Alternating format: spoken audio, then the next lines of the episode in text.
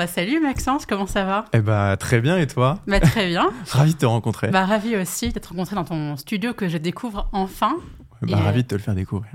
Et en tout cas, il est hyper euh, bien réussi. Merci. Euh, c'est le premier à ouvrir à Lille, d'ailleurs, je me suis demandé. euh. Bah écoute, euh, à ma connaissance, oui. Euh, en fait, euh, moi, c'est un des studios de podcast, j'en ai testé quelques-uns à Paris, parce que je vais encore souvent à Paris pour le boulot. Et à chaque fois, je me disais, putain, c'est trop cool, est-ce qu'il y a ça à Lille? Et en regardant, j'ai pas trop trouvé. J'ai vu des studios de podcast, mais plus au sens agence, qui te font une- un podcast de A à Z, Mhm. plutôt cible entreprise. Mais j'ai pas vu de lieu qui était à dispo, que tu pouvais louer à l'heure pour enregistrer un podcast ou de la vidéo. Donc euh, non, à ma connaissance, euh, on est les premiers. C'est ça. Et comment c'est venu alors cette euh, envie de créer un studio de podcast et de vidéo? Ben, en fait, c'est venu à la fois d'une d'une envie et d'un besoin. Euh, bah, comme je disais juste avant, nous, notre métier de base, c'est de faire de la vidéo pour des entrepreneurs. Mhm. qu'on les aide à bosser leur, leur personal branding. Et euh, donc, euh, jusque-là, on se déplace chez nos clients. Et en fait, il y avait certains clients qui nous disaient Ah, mais chez nous, c'est pas très joli, ou il n'y a pas de place, ou Ouais. quoi que ce soit, ou alors on n'est pas au calme et tout. Et donc, euh, ils nous disaient Ah, est-ce qu'on peut venir chez vous? Bah, Juste avant, j'étais dans un coworking, donc euh, c'était encore plus brillant. donc, pas possible. Donc je m'étais dit, bah, ça pourrait être cool d'avoir un lieu dédié pour accueillir les clients. Raison numéro un. Raison numéro deux, euh, moi-même, je suis créateur de contenu et jusque-là, mes vidéos, je les faisais ben, dans ma chambre et donc ça veut dire euh, installer euh, tout le matos que tu vois là à chaque fois, sortir le truc, c'était un peu, un peu On n'a chiant. pas forcément l'espace ou euh, c'est pas Exactement. forcément joli. Et Même puis t'es forcément limité en termes de matos parce que tu vas pas non Ouais. plus euh, voilà, faire un espace Mm. 100% dédié à ça. En tout cas, j'avais pas chez moi la place. Et troisième raison, c'est parce que justement, j'ai vu euh, bah, des studios à Paris comme ça euh, éclore et bien marcher Ouais, et me dire, bah, tiens, il y a un besoin en fait sur, sur le Mm. créneau. Donc je me suis dit, euh, voilà, faisons d'une pierre, non pas deux, mais trois coups euh, pour euh, répondre un peu à ces trois, besoins. Et, et voilà. Et du coup, c'est la destination de qui? Qu'est-ce qu'on peut faire ici au clap Alors, c'est à destination des gens comme toi, des, des podcasteurs euh, qui veulent euh, ben, venir enregistrer dans des conditions euh, optimales leur contenu. Bah, tu le vois, on a du bon micro, des, des bonnes caméras, etc. Ouais. C'est à destination des, des entreprises aussi qui veulent venir tourner du contenu un peu plus corpo, Mhm. encore une fois dans des bonnes conditions.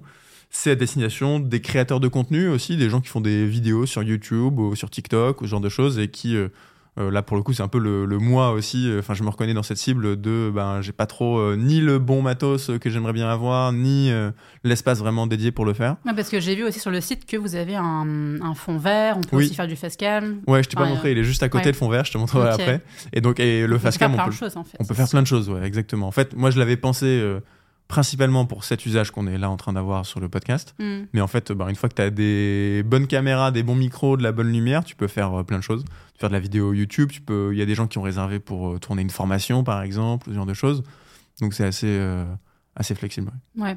Et donc, comme tu disais, tu es créateur euh, de contenu, Oui. et pas n'importe lequel, parce que tu cumules plus de 500 000 abonnés, ce qui est assez énorme.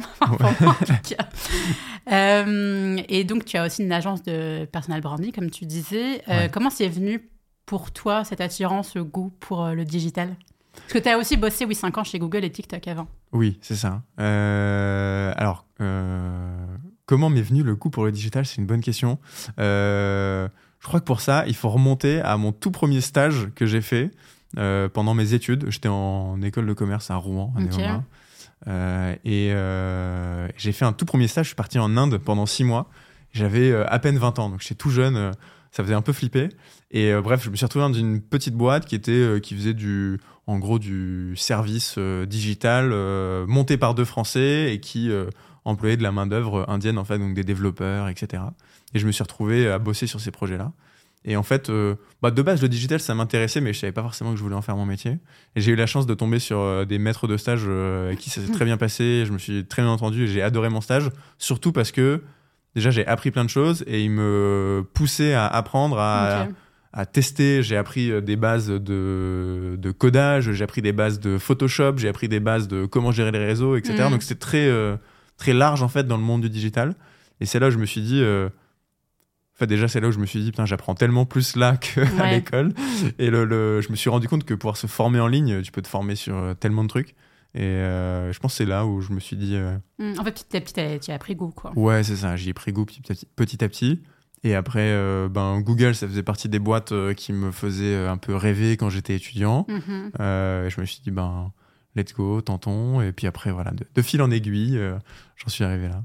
Et alors, c'était quoi ton rôle euh, chez TikTok et Google? Qu'est-ce que tu Euh, J'étais dans des rôles de commerciaux en fait, où euh, ben, Google et TikTok, euh, comment ils gagnent de l'argent, c'est en vendant de la pub. Mhm. Euh, et donc j'étais ben, celui qui vendait de la pub.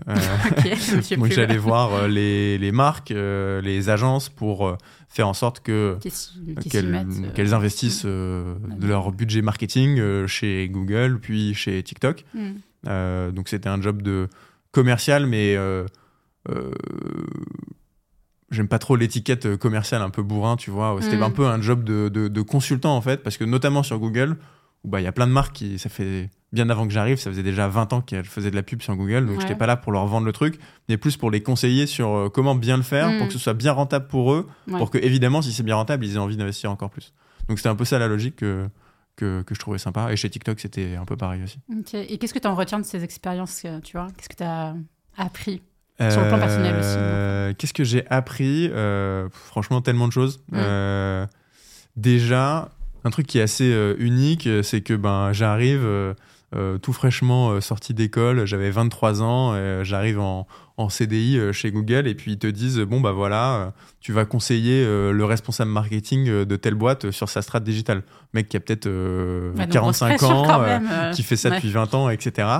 Donc déjà tu te dis waouh, euh, gros syndrome de l'imposteur. Tu Mm. dis, pourquoi moi Et Qu'est-ce que j'en j'en sais rien en fait de ce qu'il doit faire. Donc évidemment t'es bien formé et tout, mais quand même t'as ce truc de ouais tu sais pas trop euh, où placer. Et donc en fait ça, je pense que ça m'a donné confiance en moi euh, ce job-là parce que tu te rends compte que bah, même si c'est un responsable marketing de 45 ans, bah, en fait, tu as des choses à lui apprendre. Ouais. Euh, parce que tu as la casquette Google où il te donne tellement de ressources, d'informations marché, etc. Et en plus de ça, parce que tu as la casquette Google, ben, le mec de 45 ans, de 45 ans il va t'écouter, Hmm. euh, parce que tu as des choses à lui apporter. Euh, donc ouais, ça m'a appris ça. Ça m'a appris le vrai job de commercial. Enfin, l'approche commerciale de ces boîtes-là, elle est intéressante parce que, bah, comme je te disais, c'est une approche très consultative et euh, win-win en fait. Où genre, euh, bah, je suis là pour t'aider à faire le plus d'argent possible. Et indirectement, si ta boîte euh, marche bien et tes, investi- tes investissements marchent bien, euh, ben, ça, c'est bon pour moi aussi parce que tu vas investir encore plus. euh, c'est ça la façon, Google, euh, comment dire, de, de vendre chez Google, parce qu'il me semble que sur ton LinkedIn, Ouais. tu as marqué comme quoi tu as appris à euh, vendre à la façon Google, enfin quelque chose à la façon Google. C'est ça que tu as appris, le Euh, win-to-win? Ouais, c'est ça. Après, euh, je sais pas si c'est la façon Google euh, unique, mais entre Mm. guillemets, il y a sûrement plein de boîtes qui font ça. Et, et je pense que de manière générale, c'est comme ça que tout le monde devrait Mm. vendre. Euh, mais donc, ouais, ouais, ça ça m'a appris ça. Et en fait, ça m'a enlevé l'étiquette de euh, commercial. c'est un job de je suis là pour, entre guillemets, t'arnaquer et te vendre Ouais. des trucs dont t'as pas besoin, tu vois. Euh, parce qu'on nous a dit clairement que si tu vends des trucs dont t'as pas besoin, tu vas peut-être réussir à faire une vente, mais après, c'est terminé. C'est pas Mhm. comme ça que Ouais, tu construis un, un business solide, quoi. Donc voilà, ça m'a appris plein de choses. Ok.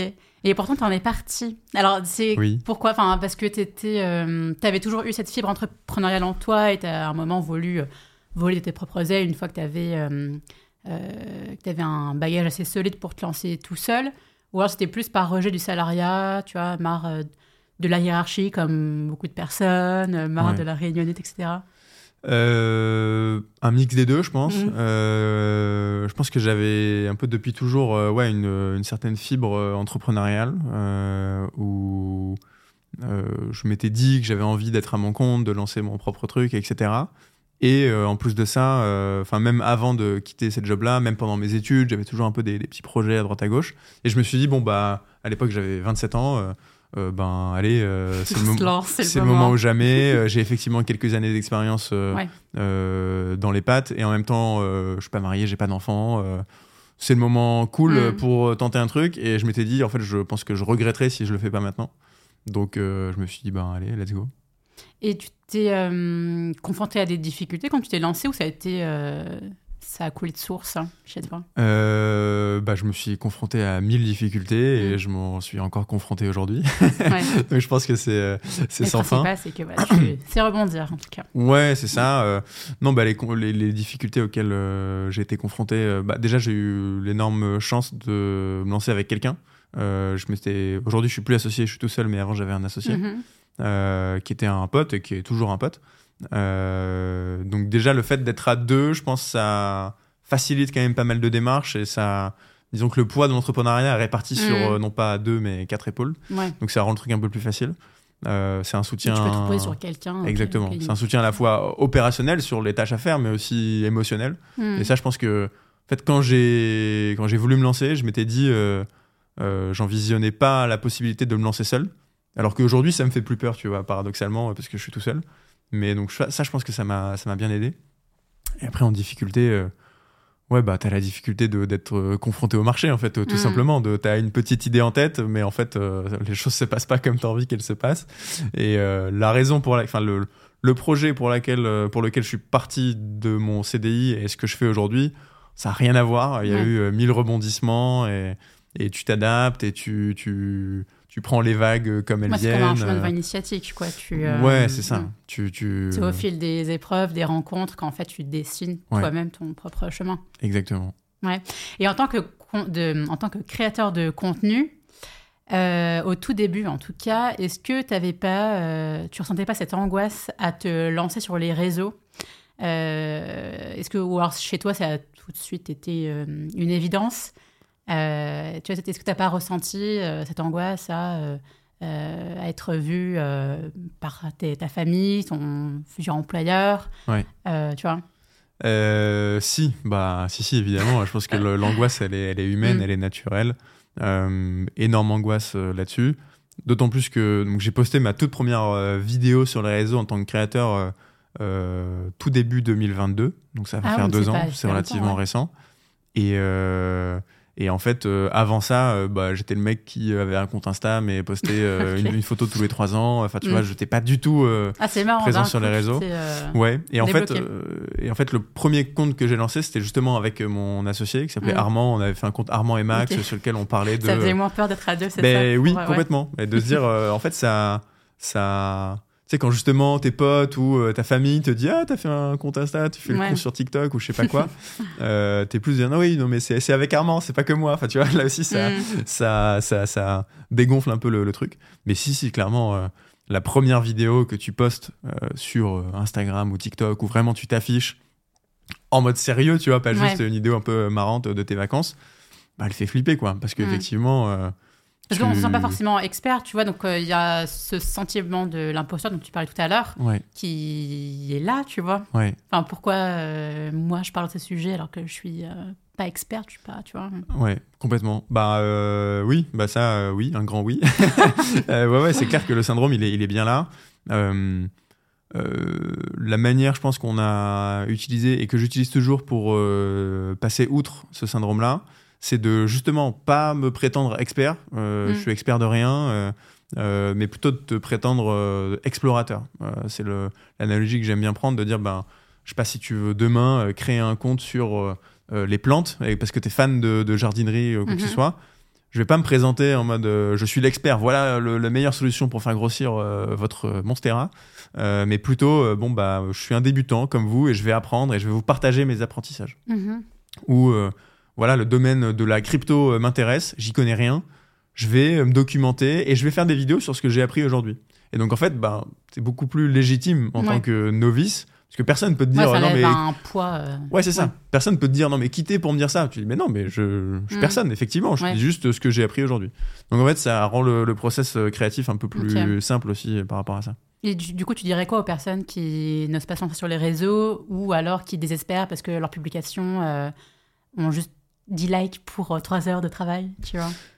Ben, euh, alors, euh, c'est deux profils différents. Mm. Euh, les, les gens qui euh, osent pas se lancer, euh, il y a plusieurs raisons pour lesquelles tu oses pas te lancer. Euh, la raison principale, c'est sûrement euh, la peur de t'afficher, en fait, Mm. la peur de te montrer, etc. Euh, je dirais deux choses. La première, c'est ce que je viens de te dire sur le syndrome de expert vs euh, explorateur. Euh, la meilleure manière de se positionner, c'est plutôt en tant qu'explorateur. Et tu commences de zéro, tu dis, bah voilà, euh, je vais essayer d'apprendre des choses et de vous expliquer ce que j'ai appris. Donc ça, c'est une manière simple de se lancer.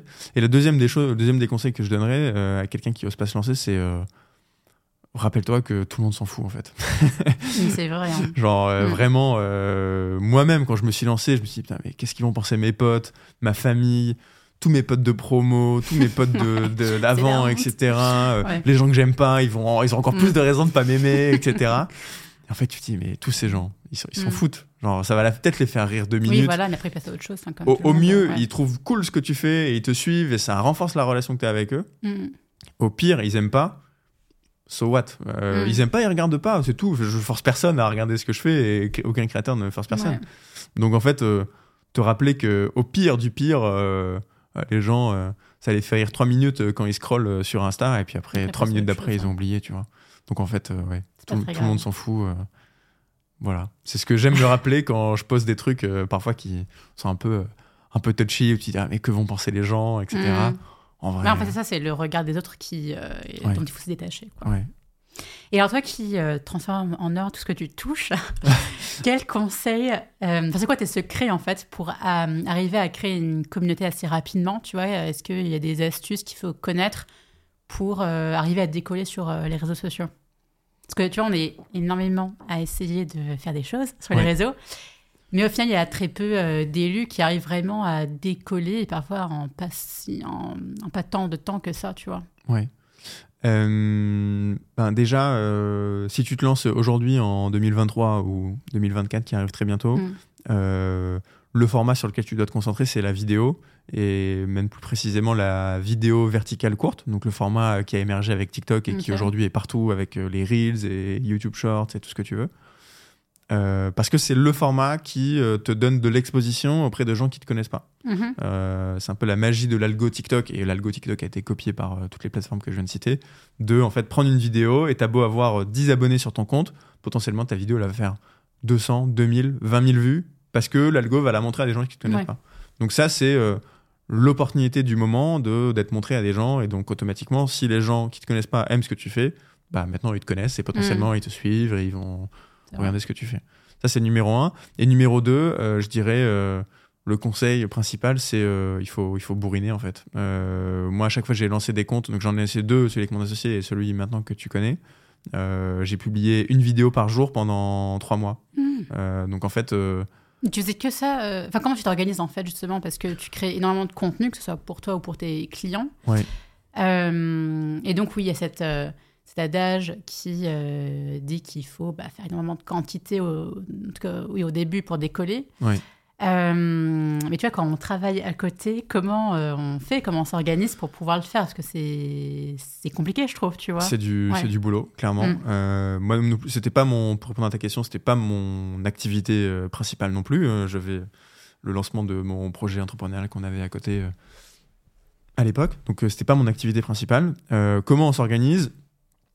Déjà, il faut. Alors, première chose, il faut essayer de, de ce qu'on appelle de, de batcher euh, la plupart des étapes. Mhm. Donc, euh, trouver des. Enfin, les étapes, c'est quoi? C'est trouver une idée, potentiellement l'écrire si tu veux la scripter, et encore, c'est peut-être pas nécessaire. La tourner, la monter, la publier. Si tu prends une idée et tu passes à travers toutes ces étapes, ça va prendre beaucoup plus de temps que si tu les découpes et que tu te dis, bon, bah là, je me prends une heure, je réfléchis à 15 idées que je peux faire sur mon compte. Maintenant, je vais prendre une heure. En une heure, tu vas pas en tourner 15, mais tu vas en tourner au mieux 5, 6, 7. Puis après, je vais toutes les monter d'un coup. Et en fait, bah, c'est la magie de, de, de l'industrialisation et de, de, Ford et tout ce que tu veux. Le fait de répéter plein de petites tâches, bah, automatiquement, tu vas plus vite sur certaines de ces tâches. Plutôt que d'essayer de faire tout de A à Z euh, d'un coup. Donc déjà, ça, ça fait gagner du temps. Donc ça veut dire que bah ouais, je tourne pendant que je postais une vidéo par jour.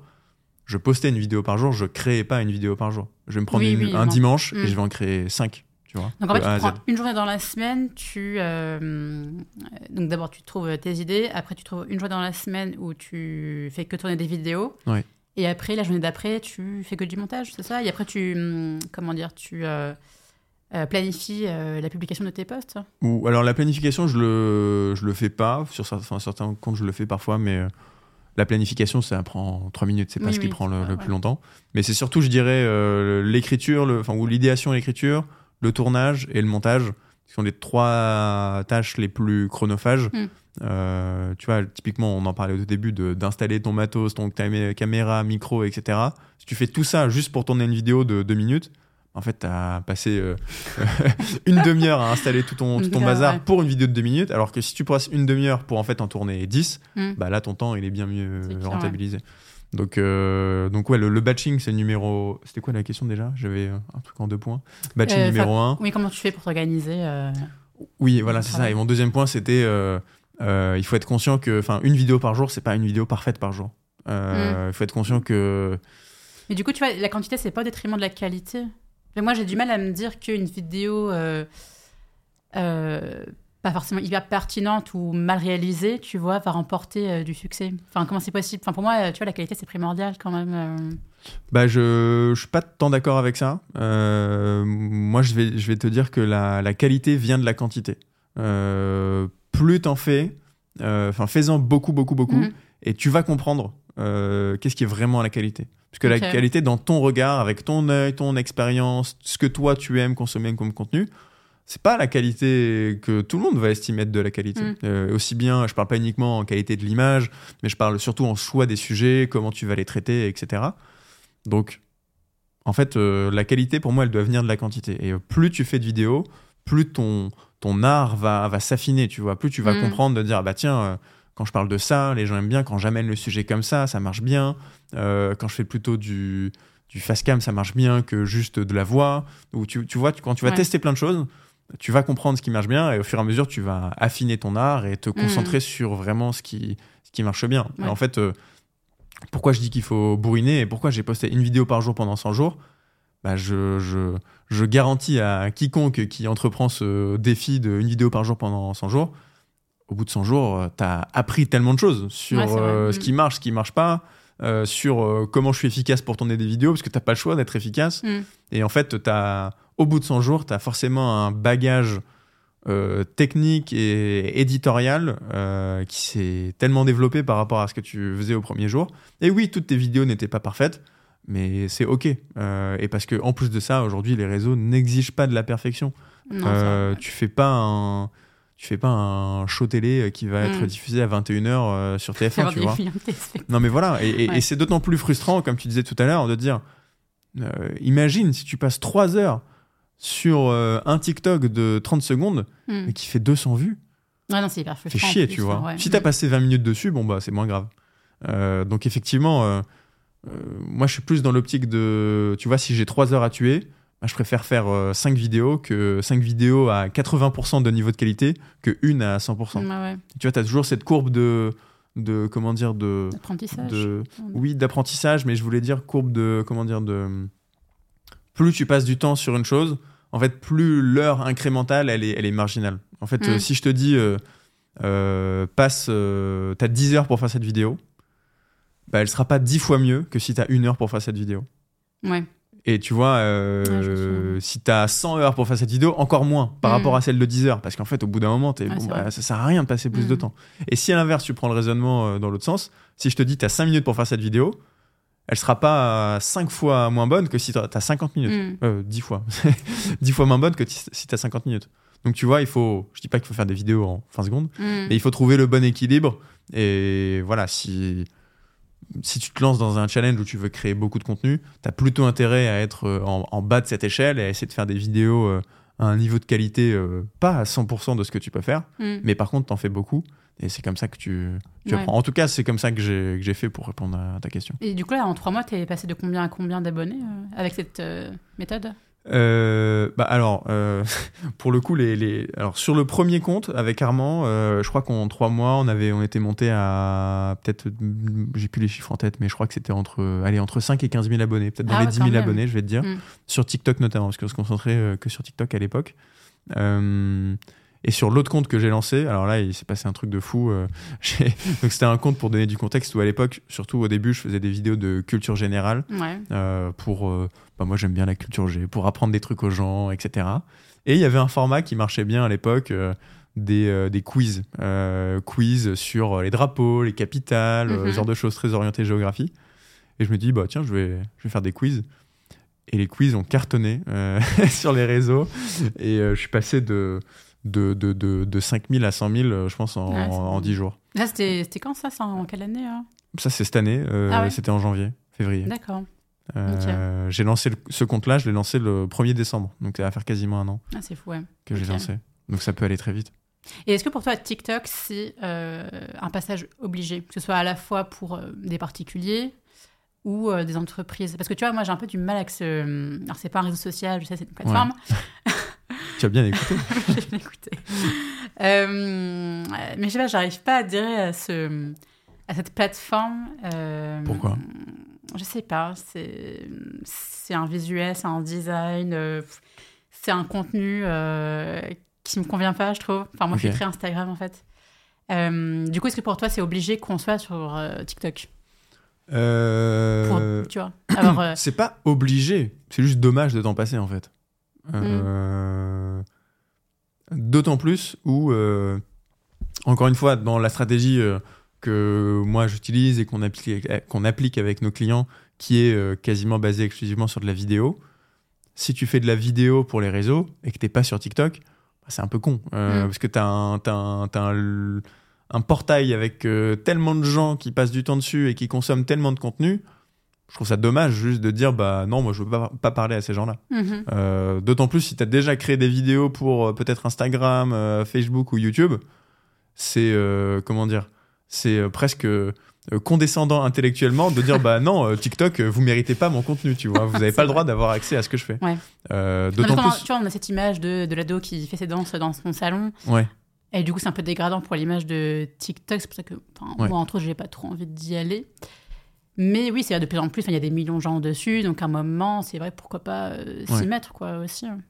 bah oui euh, il y a des ados euh, dans leur salon euh, qui font des danses sur TikTok mais je Il y a pas que ça. Il n'y a pas que ça, et Ah je peux t'en trouver aussi sur YouTube et sur Instagram. Oui, enfin, oui, tu vois, c'est c'est, euh, le réseau. est- il y a trois ans, allez trois quatre ans maintenant, c'était beaucoup ça. Hmm. Aujourd'hui, ça l'est déjà beaucoup moins. Quand je pourrais ouvrir mon téléphone et te montrer mon TikTok, euh, je vais pas avoir de d'ados qui dansent dans leur chambre parce que c'est pas le contenu qui m'intéresse et donc Mm. c'est pas ce que je regarde et donc l'algo il a bien compris qu'il fallait me proposer d'autres choses. Donc euh, euh, TikTok et enfin tu vois typiquement quand des gens euh, qui utilisent TikTok et qui me disent ah non mais c'est nul ce qu'il y a dessus, je dis bah regarde-toi dans la glace en fait l'algo il te montre ce que tu as envie de regarder. Donc si t'as si que Oui, des si t'as que du contenu nul alors Mais il y a un temps exception quand faite, même, exactement. ouais. Exception faite, si vraiment tu viens d'ouvrir l'application et que tu as jamais passé de temps, oui. Hmm. Mais au bout d'un certain temps, si tu as toujours du contenu euh, nul, que tu considères nul, bah, en fait, il y a aussi ce truc de. euh, euh, comment dire ce que, tu, ce que tu dis consommer et ce que tu consommes vraiment, tu vois. Il y a plein de gens. Enfin, TikTok, c'est un réseau qui est aussi un peu. pas secret, mais où en fait, t'as pas besoin d'avoir tes potes sur TikTok pour être sur TikTok. Mm. Là où sur Instagram, sur, moi aujourd'hui, mais surtout au début, c'est un réseau social. Tu peux, je pourrais très bien être sur TikTok, avoir un feed ultra personnalisé, avoir euh, ce que j'adore consommer, etc. Et euh, qu'aucun de mes potes euh, sache que je suis sur TikTok. Mm. C'est une expérience d'utilisation qui est similaire à YouTube. Tu sais pas en fait ce que tes potes ou ton mec il regarde quand il va sur YouTube, Mm. parce que c'est très personnel. Là où sur Insta, tu peux aller regarder un peu euh, qui consomme quoi, les likes, les commentaires, t'es Ouais, abonné à quel compte, etc. Donc euh, ça joue aussi sur la manière dont on peut percevoir euh, ce qu'il y a sur, sur le réseau. Et donc, du coup, tu, enfin, même les grandes entreprises qui sont euh, tes clients, tu, tu leur conseilles donc d'être euh, eux aussi sur euh, TikTok, quoi. Ouais, complètement. Ouais, ouais, complètement. bah aujourd'hui, en fait, Tout le monde est dessus. Ouais, tout le monde est Mm. dessus, tu vois, et même pour les entreprises. T'as euh, as des banques, t'as euh, t'as Orano, euh, l'acteur du nucléaire en France, qui fait des Ouais, TikTok. ok. Enfin, tu vois, t'as as, Hmm. tout type de. Donne-moi un secteur d'activité, ils, ils sont sur TikTok, Ah tu vois.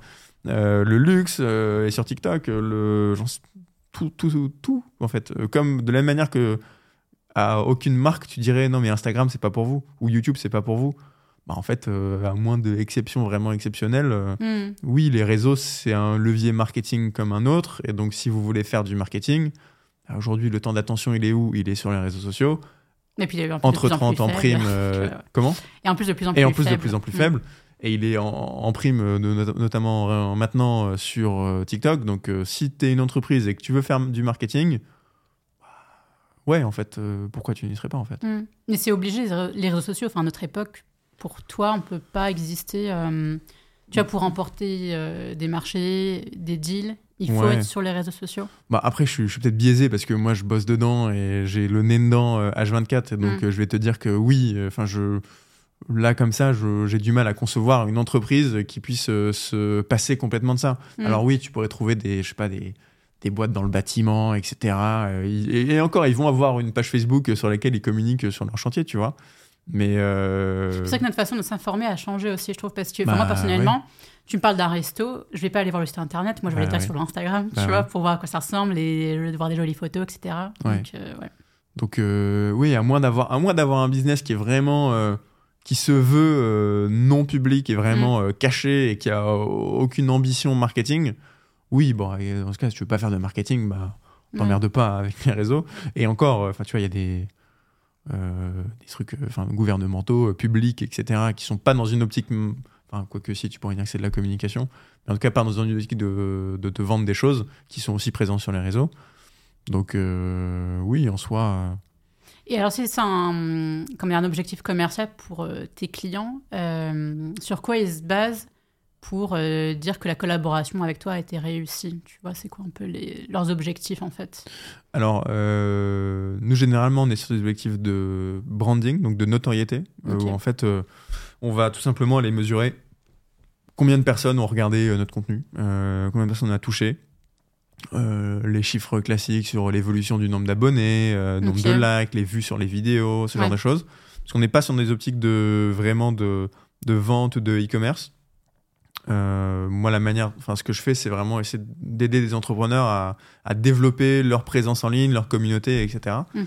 Donc, je leur dis cash dès le début.